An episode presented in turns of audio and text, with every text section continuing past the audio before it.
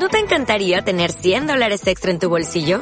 Haz que un experto bilingüe de TurboTax declare tus impuestos para el 31 de marzo y obtén 100 dólares de vuelta al instante.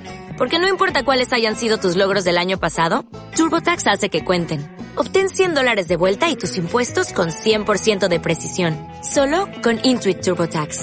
Debes declarar para el 31 de marzo. Crédito solo aplicable al costo de la presentación federal con TurboTax Full Service. Oferta sujeta a cambios o cancelación en cualquier momento.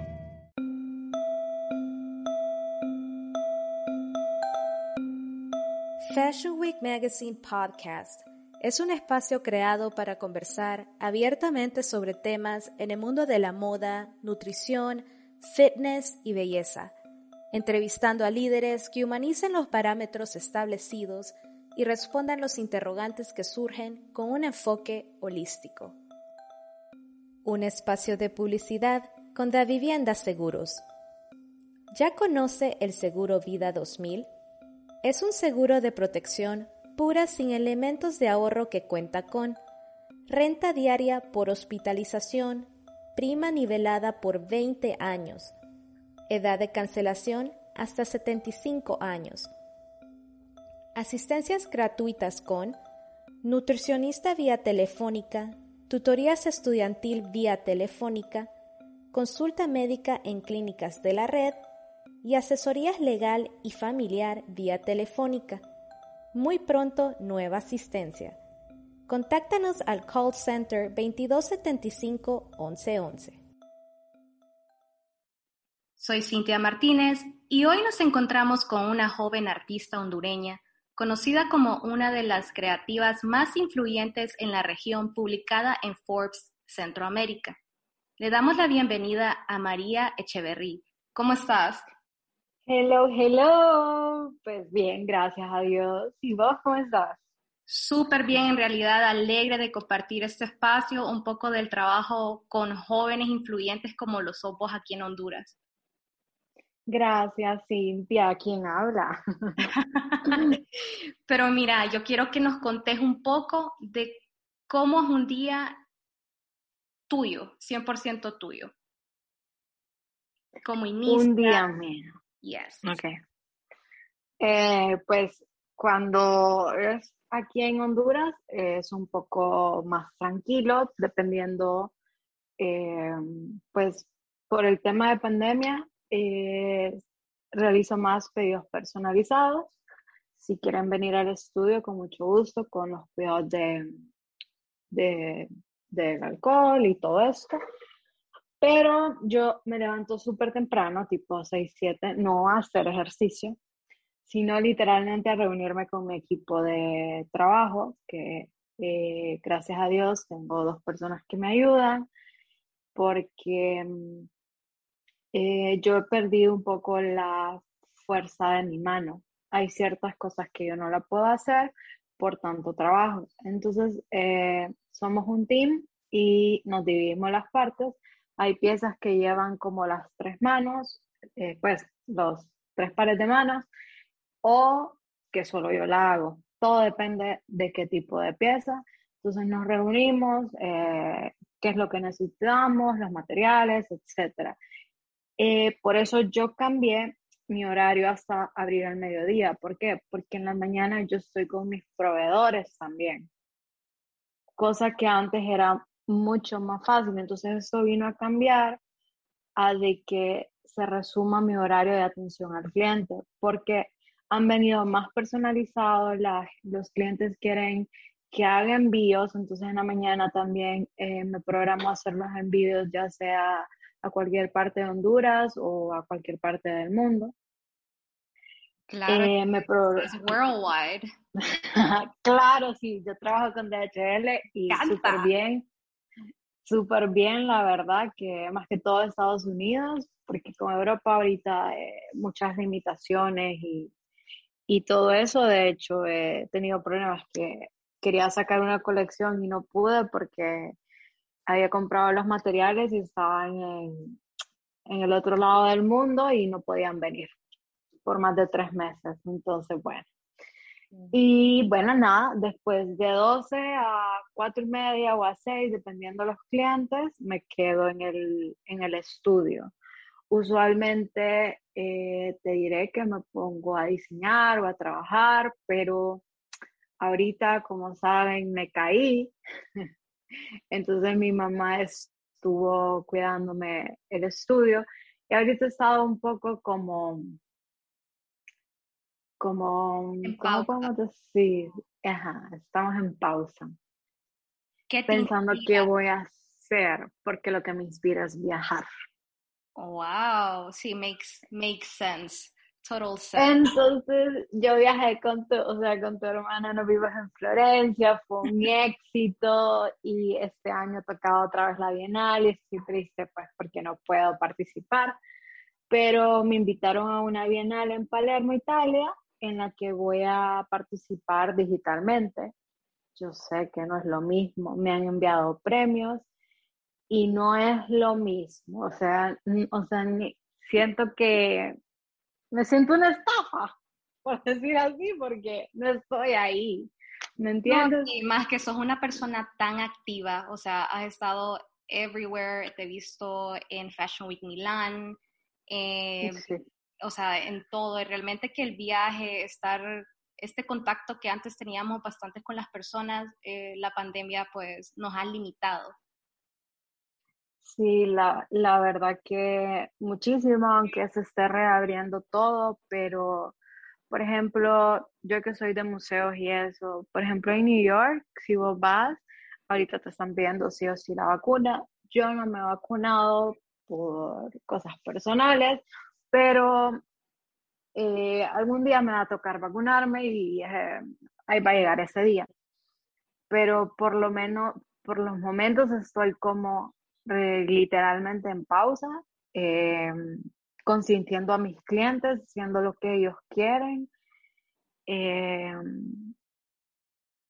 y pues veremos qué, qué pasa. Eh, pues hasta saqué línea de mascarillas, porta mascarillas. Me salí de mi área de confort, por decir así, de lo que a mí me gusta. El cambio es bueno. Ah, Sí, es bueno. me ha costado mucho, me ha costado mucho.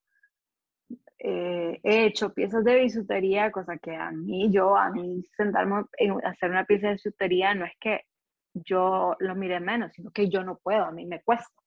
Ok. A mí me cuesta bailar. ¿Cómo nace esta pasión de diseño de joyas? Uy, eso nació en un museo en el Museo Metropolitano de Arte de New York. O sea, yo lloro, hasta me emociono solo con decirlo. Contanos eh, toda la historia, por favor. O sea, yo tenía 16 años, me acababa de graduar del colegio y pues eh, me voy con mi mamá y allá vivía mi primo, me fui con la esposa y nos fuimos que tenés que ir a este museo, que es el más famoso. Y yo, bueno, y me dice, ¿qué lado quieres entrar? Izquierda, derecha. Y yo volteo a ver a la derecha y veo Egipto. Y a mí siempre me ha fascinado Egipto, porque a mí me, siempre me gustó, yo quería saber antropología, arqueología, todo ese mundo a mí me fascina. Y yo, Egipto, cuando vi las joyas, las gemas, o sea, las piedras, las turquesas, el significado que tiene para ellos la joyería hasta después de la muerte. Entonces, todo ese mundo y mi prima, porque yo no me podía despegar de ahí, yo creo que estuve ahí como dos horas, y mi prima me dijo, ¿por qué no estudias diseño de joyas? Y yo, eso existe. Pero eh, como me gradué de 16 años, eh, pues invertí como para hacer bisutería, ya compré piedras y bla, bla, bla. Pero eh, lo dejé. Seguí estudiando Mercadotecnia y Internacionales en Unitec, me gradué. Eh, trabajé, estuve haciendo mi práctica en Nestlé, pero yo no soy bilingüe, no era bilingüe. Y entonces para quedarme yo necesitaba ser bilingüe, entonces me da un año como para yo eh, estudiar inglés. Mi papá me regala y yo quería New York, New York, porque a mí no se me había olvidado, después de cuatro años, no se me había olvidado de lo que era la joyería, porque yo quería estudiar diseño de joyas, yo quería joyería. Y pues al final me fui a Inglaterra y mm, los, o sea, yo lloraba, lloraba, porque yo me gradué a los 21 años de la universidad. Súper joven. Entonces yo a los 22 estaba allá en Inglaterra y mm, eh, como a la mitad de mi curso, me acordé lo que me dijo mi ex jefa de Nestlé, tómate un curso de joyería a ver si te gusta y si es lo que vos querés. Pues entonces me metía y me dice, mi roommate se iba y ella trabajaba en la cocina de la residencia y me dice, ¿no querés mi puesto de trabajo en, el, en la cocina que necesita alguien que me reemplace? Y yo, sí. Busqué y busqué como era Inglaterra, en un pueblito, entonces viajaba, o sea, trabajaba y de ahí viajaba una hora al pueblo de al lado con un mentor experto en orfebrería. Wow. Y entonces yo ahí comencé, eh, me acuerdo que hice unas piezas que yo ahorita, yo, yo, yo ni sé cómo se hace, mentira, mentira. Pero ahí te la voy a mostrar el, el, cuando, cuando vengas a San Pedro. Eh, siempre la ando. Y es, una pie, es, una, es un anillo con tres gemas, con una matista y dos peridot, que son las verdes. Y de hecho me compré mis primeras gemas, que son unas amatistas y unos zafiros. Yo me gasté todo mi sueldo en mis cursos y, ah, también dibujaba. Iba a clases de pintura. Y mm, bueno, yo digo que esas amatistas y esos zafiros son los que voy a usar, los aritos que me voy a hacer para el día de mi boda. ¿Cuándo? ¿Con quién? O sea, no sé, pero ahí yo, el día que me case, yo me voy a hacer mis aritos. Yo ya tengo mis aritos.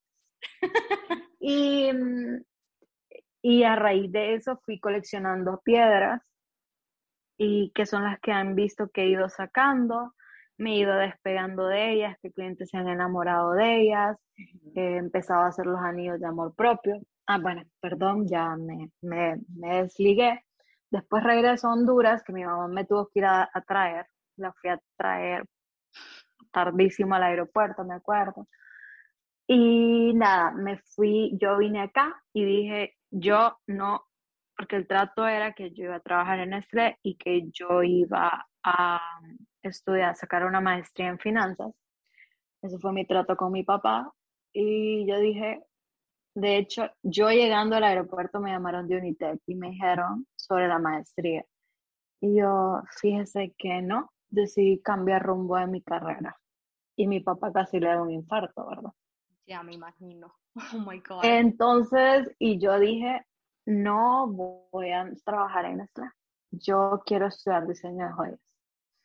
Obviamente no podía ir a universidades más caras y eso. Entonces eh, busqué en Latinoamérica y me fui a Buenos Aires, Argentina.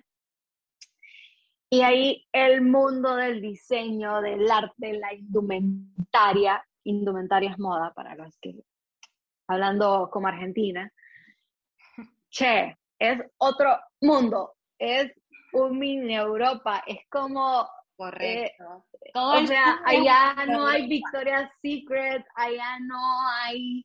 O sea, yo me moría por cosas que, que uno está acostumbrado por la influencia de Estados Unidos. Muy cierto. O sea, allá olvídate de todo eso. Fueron cuatro años con una experiencia que si vos, che, al argentino, vos no le decías Tupperware, por ejemplo, ¿me das un Tupperware? No, dame un Tupper. eh, ¿Quieres una, me regalas una burger? No. ¿Me regalas, cómo era? Una burger, algo así, Ajá, era así, una burger.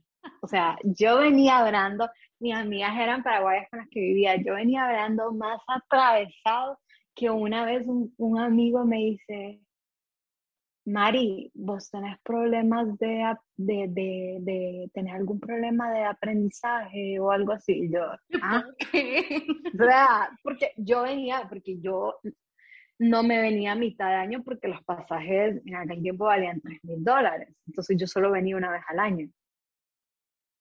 Entonces yo me quedaba allá todo el año, porque aparte allá los exámenes eh, no son durante el semestre, sino que son en junio, julio, como a mitad de año. Eh, un examen es como hacer una tesis por cada clase.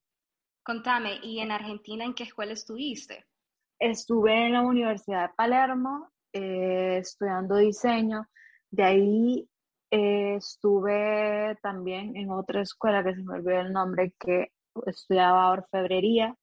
Saqué gemología con el gemólogo que trabajó por más de 20 años en el Banco Central de Buenos Aires. Estudié tasación, que es la persona que está en el banco eh, que dice cuánto es el valor de esta pieza, pero esas son áreas muy delicadas para el mundo de la joyería que no me gustaba. Me di cuenta que en el mundo de la joyería hay más de 30 áreas. Hay lapidación, lapidación es el corte de las gemas. Eh, bueno, sí, eso está súper interesante, o sea, no sabía que había tanto como rubro dentro eh, de la parte de... Sí, de, eh, de hecho está la persona que hace en serie, o sea, y yo ya estaba acostumbrada a esas facilidades, a tener esas facilidades. Cuando vengo acá, ahí saqué mi primer, saqué joyería contemporánea, que es lo que me enamoró, y ahí empecé mis exhibiciones. Me acuerdo que hice mi primera exhibición, salí en La Nación, salí en la radio, yo fascinada. Eh, exhibí en la calle, ay, por la calle Libertad, por el obelisco, con un grupo de expertas en joyería y era mi primer año y mi primera exhibición. Pues yo me quería quedar un año más, pero la situación de Argentina se estaba poniendo fea por el tema del, del dólar y todo. Y la, también la delincuencia estaba comenzando en aquel entonces, el problema de político. Entonces me regreso y cuando me regreso yo quería poner mi taller, pero ¿cómo lo hacía si estaba acostumbrada? Porque una cosa en Buenos Aires, una cosa es el diseñador y otra cosa es el que hace la pieza. Correcto. entonces yo sí tenía mi base de orfebrería con la joyería contemporánea porque nosotros hacíamos las piezas. Pero no para poner una empresa, ¿entiendes? sino que una pieza que haces en un mes. Eh, me muero de hambre, pues, a menos que la venda, no sé. Como eh, me eligieron la pieza ahorita, no sé si viste, de Rosario, y los curadores italianos me la valoraron en 7 mil a 10 mil o 15 mil euros. Y yo como, ¿cuántos anillos he vendido? Y si hubiera cobrado eso. Literal, hace poquito estaba viendo tu story y lo quedé viendo y yo, oh my god, qué cosa más hermosa. Si no saben, o sea, si no la siguen en Instagram, se pierden de ver unas bellezadas porque, wow, todo lo que haces realmente es hermoso. Pieza por pieza se nota que hay mucha delicadeza, mucho de voz dentro de la pieza como artista, porque realmente siento que no, o sea, de que alguien que hace joyas es realmente un arte lo que llevas dentro de vos. Gracias. Y creo que es lo único que tengo mucha paciencia, porque después me fui a Colombia, ahí sí ya la orfebrería como tal, los metales, todo tal, tal, puro. Pero si tenía un rayo, me los metían a fundir. Again, empezar y, y a volver a empezar de cero. Wow. Entonces, yo lloraba. tenés como toda la parte de, de, poder hacer una joya desde cero hasta, o sea, de cero. Sí, desde la fundición, desde el metal puro en pelotitas. Eh, puedo hasta, ¿cómo se dice? Eh, cuando recuperas el metal, ay, se me fue la palabra, pero sí. Wow. Puedo, sí, sí, sí. Pero son con químicos muy fuertes, muy peligrosos, que de hecho aquí ni te lo, pues, los tenés que conseguir, no, no se venden, la verdad. ¿Y bastante de tus cosas las haces aquí en Honduras o hay ciertas cosas particulares que los mandas a hacer fuera? No, todo lo hago acá. Qué increíble. Todo lo hago acá. Eh, una que otra pieza he hecho afuera, pero todavía no, todavía no me he atrevido a ir afuera. Todo por los momentos acá Em, he probado con ciertos países, me ha ido bien, pero por ejemplo tengo los rosarios que están hechos en Italia, me ha ido súper bien, eh, porque no me voy a poner a hacer una medalla milagrosa, por decir así, cuando tiene las especificaciones que, que, que las personas devotas saben. Correcto. Y eso es algo muy delicado, entonces no, prefiero lo del César, que es del César, y el experto, el experto. ¿Cuál es tu piedra favorita? El amatista y la alexandrita y el lapislázuli. Por orden de precio, alexandrita es de Egipto y cambia de color. Es como, es de las más caras aparte del diamante, pero es mi favorita, es hermosa la alexandrita, después el lápiz lazuli, pero el que tiene muchas piritas. Las piritas es un mineral que viene en el lápiz lazuli que es dorado, entonces son como unas chispitas doradas. Eh, tengo un lápiz lazuli espectacular en forma de pirámide que es mi loca, ese va guardadito cuando me para la cuando, boda, no, ah sí, el azul. Ah, ¿viste? Ay, no, también iba en el zafiro, el azul. Mira, mira. Eh, no, este es grandecita, eh, eso no sé en qué, para algún, para algún evento espero inspirar, sí. Y la amatista, me encanta el morado. Yo, o sea, yo creo que todos mis portamascarillas que hago de colores, 90% eh, eh, creo que el 90% son morados. Algo tiene que llevar de morado. Yo no sé por qué. Todo morado, todo morado. Y siempre que compro es morado. Ah, interesante. Y mi color favorito es el rosado. Y no me gusta el cuarzo rosado. Mm, ok. O sea, no es que no me gusta, pues, pero no, no es como de mis favoritos. y me gusta mucho el peridot también, que es un verde, un verde como fluorescente. Qué bello, qué bello. el cuarzo me gusta bastante, súper lindo. Sí.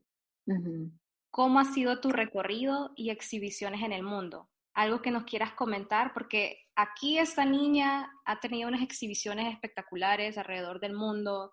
Ha estado en Italia, en New York, en London, em, en México, inclusive aquí estuviste en una, ¿verdad? Rompiendo fronteras.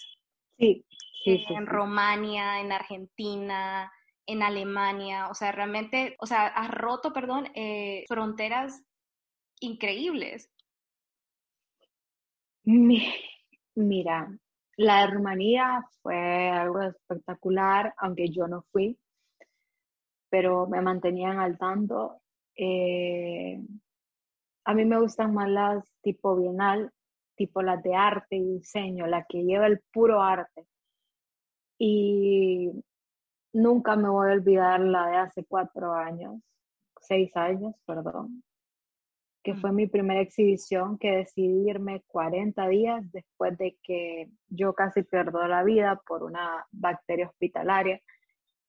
Y decidí irme después de, mi recuperación, me aceptaron, fueron dos años para que me aceptaran en la Bienal. Me aceptan y yo voy. Ah, dije 40 días como Cristo en el desierto. 40 días para Italia. Me voy a un Airbnb, yo en un cuarto, yo mi primer viaje sola, con, o sea, después de tanto tiempo. Eh, y ahí comenzaron mis viajes. Y me voy a la Bienal de Florencia.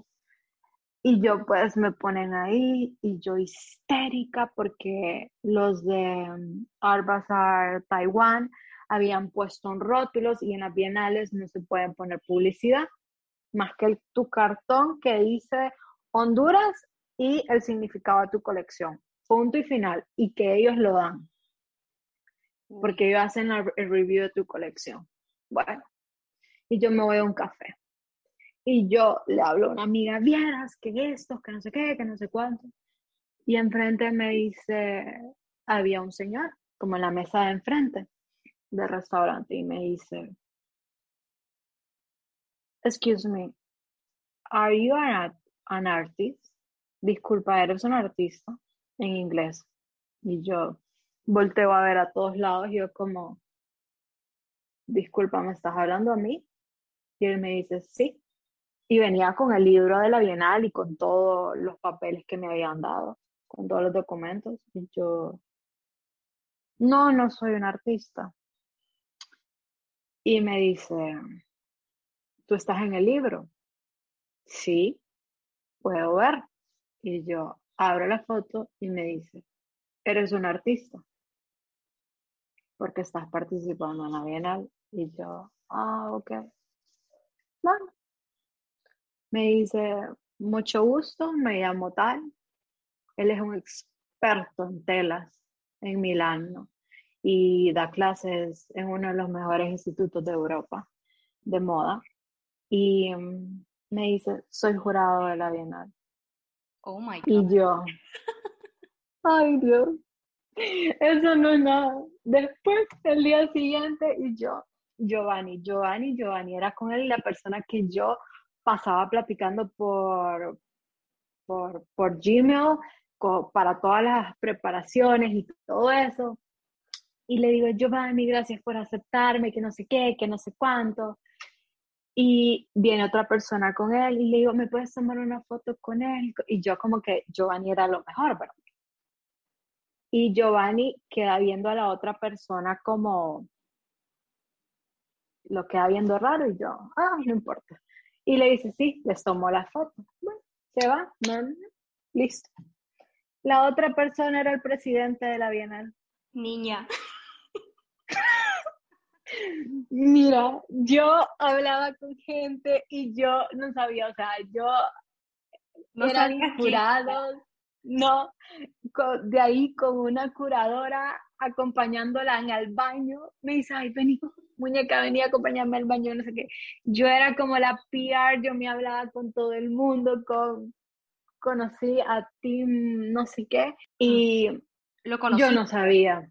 Sí, conocí a un eh, escultor de Harvard, eh, o sea, conocí gente y tenía una, unos, una, una pareja venezolana y me decía, María, tú vas a ganar. Y yo, ¿qué voy a ganar? Yo hasta me fui a la bien, me escapé un día y me fui a la Bienal de Venecia, que es la más importante, pero esa para que participemos depende del gobierno de Honduras, así que es un poco difícil. Em, entonces, no, uno no puede participar independientemente.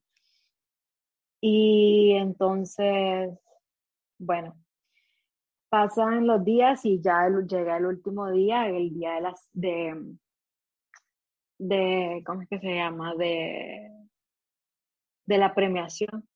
Ella sentada y dicen, quinto lugar, Hard Bazaar. Y yo, ay Dios, si el quinto lugar lo ganó Hard Bazaar, es por categorías las premiaciones. Y escultura, pintura, fotografía, no, tú no sabes la cantidad de, me di cuenta de arte que había. Y eh, cuarto lugar, una italiana. Eh, tercer lugar, dicen, me hice amiga de una iraní y sus piezas eran con alfombras de allá, o sea, unas piezas increíbles. Y decía, ganó el tercer lugar, yo ya no gané nada y dicen, second place, María Echeverry. Y yo, o sea, yo, yo, yo, yo me quedé sentada, casi me caigo. Eh, yo le di gracias a todo el mundo, hasta el presidente, o sea, eh, hay, y el presidente, sus jefes son su tío y su papá que son señores ya de ochenta y pico años, ponle. Así que imagínate. Y, y ellos me adoran, o sea, yo le di las gracias a cada jurado, todos se levantaron, gritaron. Yo te puedo enviar el video del Gane, que por ahí está, ahí está en Instagram, y yo no lo podía creer, o sea, y yo llamé a mi mamá, o sea, yo, aquí era de madrugada, nadie me contestaba, yo como que gané, y nadie entendía que había ganado. O sea, mi mamá me dijo felicidades y yo como, gané. Eh, a ver, ¿contra quiénes estaba yo ahí participando? O sea, y me acuerdo que todos los jurados me fueron a buscar personalmente a felicitarme y me acuerdo que uno de ellos me dice, cuando vayas al Vaticano, si vas a Roma, ve al Vaticano y toma, aquí está mi tarjeta, me escribes, me llamas y te doy el tour. Y yo como pensé el tour de, el tour, perdón. Cuando vengo a Honduras me doy cuenta que era el presidente del Museo del Vaticano. Niña. no, es que, es que María Echeverry. Qué impresionante. O sea, realmente. Y fíjate que, qué interesante, porque vos no fuiste con esa mentalidad como super high, sino que súper tranquila, humilde, relax, como estoy participando, voy a ver, pero realmente tenés un potencial dentro de vos increíble. Y, y sabes qué es lo que me gusta, que yo era la más arreglada. O sea, los artistas andaban en tenis, o sea, en jeans rotos, en camiseta, o sea, cada artista como es. Claro. No eso, la escena de gala. Era cualquier cosa. O sea, andábamos relax, o sea, obviamente andábamos más arregladitos y todo, pero no sé. Y Florencia es una ciudad. Bueno, como dicen realmente, o sea, realmente es increíble cómo la vestimenta a uno como persona lo identifica. O sea, si sos creativo, tenés tu manera de cómo expresarlo por medio de moda, inclusive no solamente son tus piezas, sino cómo vos lucís. Entonces, yo creo que por ahí va más o menos como la parte de, de lo que estás mencionando, de cómo andaban vestidos y todo eso, porque son personas mucho más relax, obviamente muy creativos, porque sí hay bastantes creativos que se visten espectacular, ¿verdad? Claro. Pero, o sea, refleja bastante tu esencia. Conocí al escritor del himno nacional de Colombia. Imagínate. Porque la esposa estaba participando. Y yo, ¿en serio? no, si llegaste a conocer grandes, o sea, realmente una influencia de artistas increíble. Eh, sí, Fanny te puede contar, o sea, ella vivió la siguiente bienal, ella con Alejandro llegaron y, o sea, es, otro mundo, la verdad. y yo quisiera vivir claro, estaban impresionados no solamente como en ese mundo, sino realmente de vos, cómo sos de artista. O sea, realmente la gente no sabe realmente quién sos vos, pero realmente eres un artista increíble. Ay, gracias, de verdad. O has salido en Vanity Fair British, Vogue British. Contame cómo ha sido esa experiencia también, porque te han publicado en una de las revistas de moda súper importantes alrededor del mundo. Pues fíjate que me acuerdo que yo un día iba en el carro subiendo la circunvalación, el Boulevard Los Próceres de San Pedro, que hasta como por cafeteo hace dos meses me di cuenta que se llamaba Boulevard Los Próceres. Toda mi vida yo viviendo y el Boulevard Los Próceres. Para mí el Boulevard Los Próceres es el que está en Teus y punto. Pero bueno, no sabía que teníamos un Boulevard Los Próceres. Le digo, ay, mamá, ¿te imaginas que salga en la portada de? Ay, no, hija. O sea, ponete a trabajar. Y como unos dos meses antes me dio like un fotógrafo de todas estas revistas y me puso una palabra como elegante o algo así. Bueno, y yo, ¡ah! Listo. Pasó el tiempo y me recibo un Gmail. Mis emociones son los Gmail, porque recibo todas las invitaciones y todo, y ahí, ahí, todo pasa en Gmail y me dicen que, que si querías, eh, pues en la parte de producto, en la parte que es al final, si quería salir, porque les gustaban mis piezas y ellos hicieron mi review. O sea, si tú lees las reviews, son hechas por ellas. Y cuando fui a Londres, yo les pregunté en sin agradecimiento, podía, podía ir pues como agradecimiento a Vogue. Y mm, tú sabes que es prohibido. Yo fui la primera diseñadora, la primera persona en decirles que quiero llegar para darles algo de agradecimiento por haberme invitado. En, en todo su época. Y entonces mandó a la persona con que yo me contactaba y fuimos a un café. Y pues él, obviamente le regaló una pieza mía, eh, pero era prohibido enviarle a la, a la jefa porque eso pasa por un protocolo y al final queda en bodega, entonces al final eso no valía la pena. Pero, pero sí, fuimos a tomar, a hacer un brunch y o sea, fue súper lindo la experiencia porque es gente que, de hecho, después me di cuenta cuando me contactaron de, de Vanity Fair, porque son las mismas casas, Em, me dijeron que ella había sido como aumenta, aumento, eh, creció de posición de, de trabajo. Y yo como, ay, qué emoción. Qué increíble. Realmente como gente de la industria, cómo ha llegado a conocerte, inclusive solo por Instagram, lo que hacen las redes sociales, cómo te hacen mover, pero realmente pues al final tus piezas hablan bastante por vos. ¿Con quién te gustaría colaborar algún día? ¿Con el que soñaría colaborar?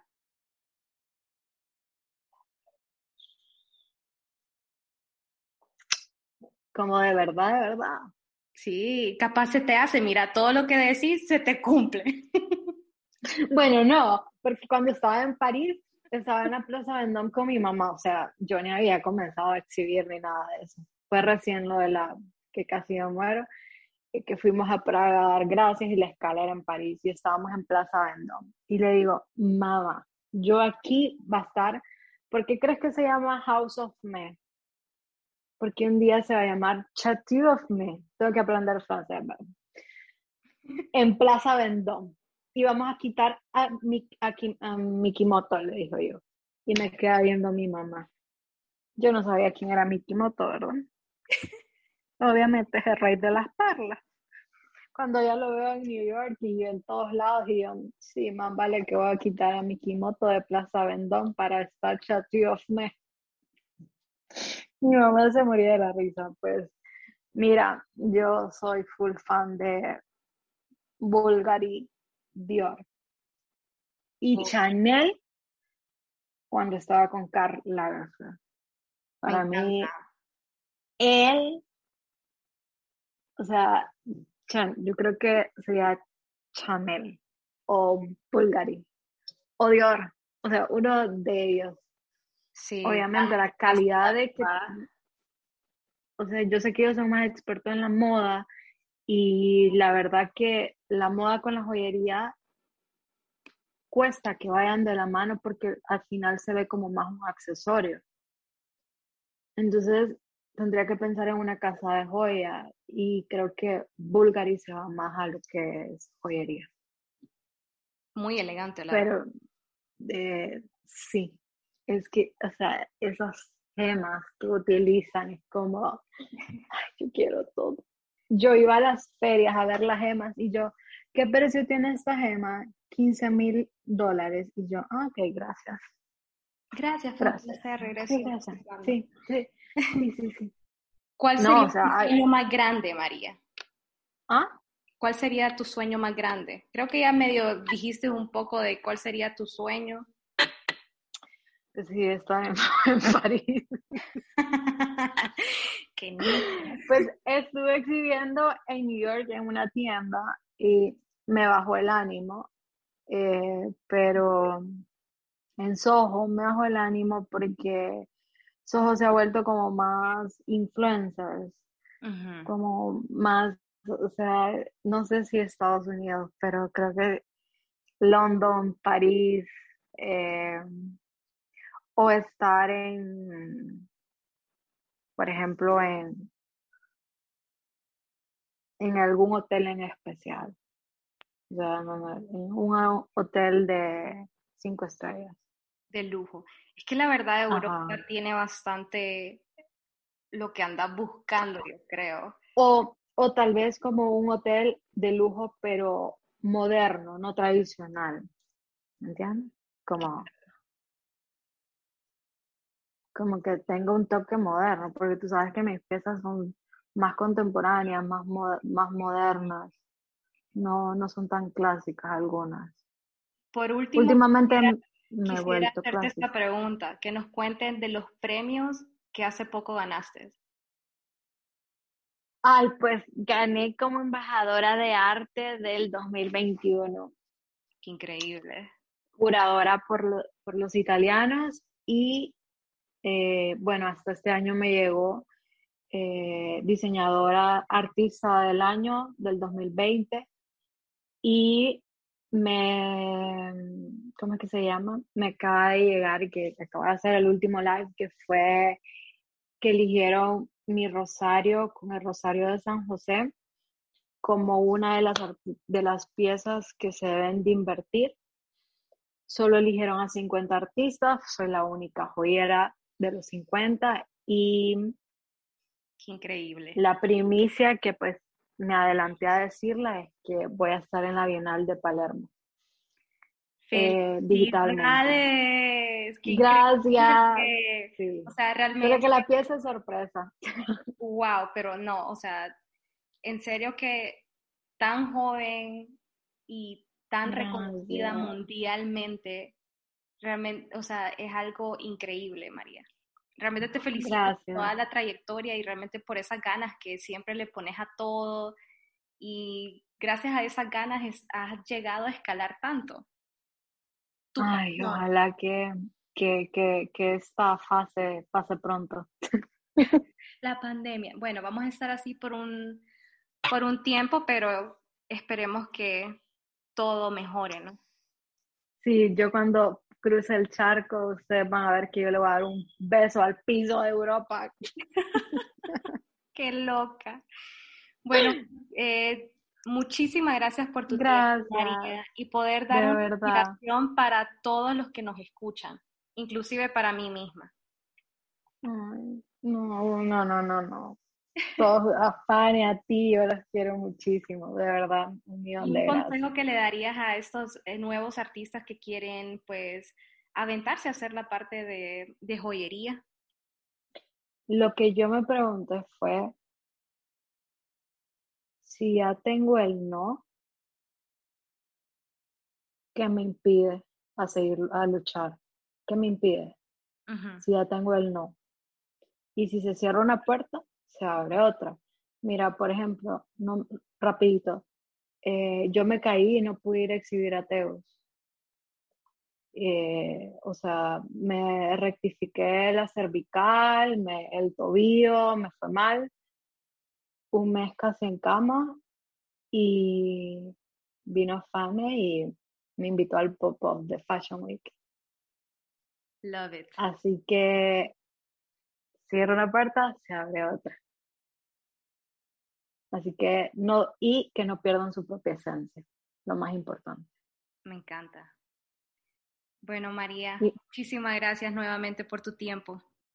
Gracias, gracias, gracias. Me encantó hablar contigo.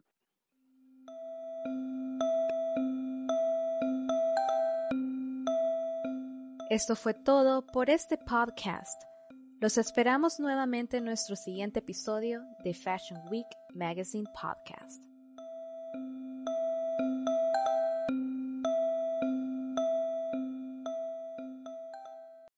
O'Reilly Auto Parts puede ayudarte a encontrar un taller mecánico cerca de ti. Para más información, llama a tu tienda O'Reilly Auto Parts o visita oreillyauto.com.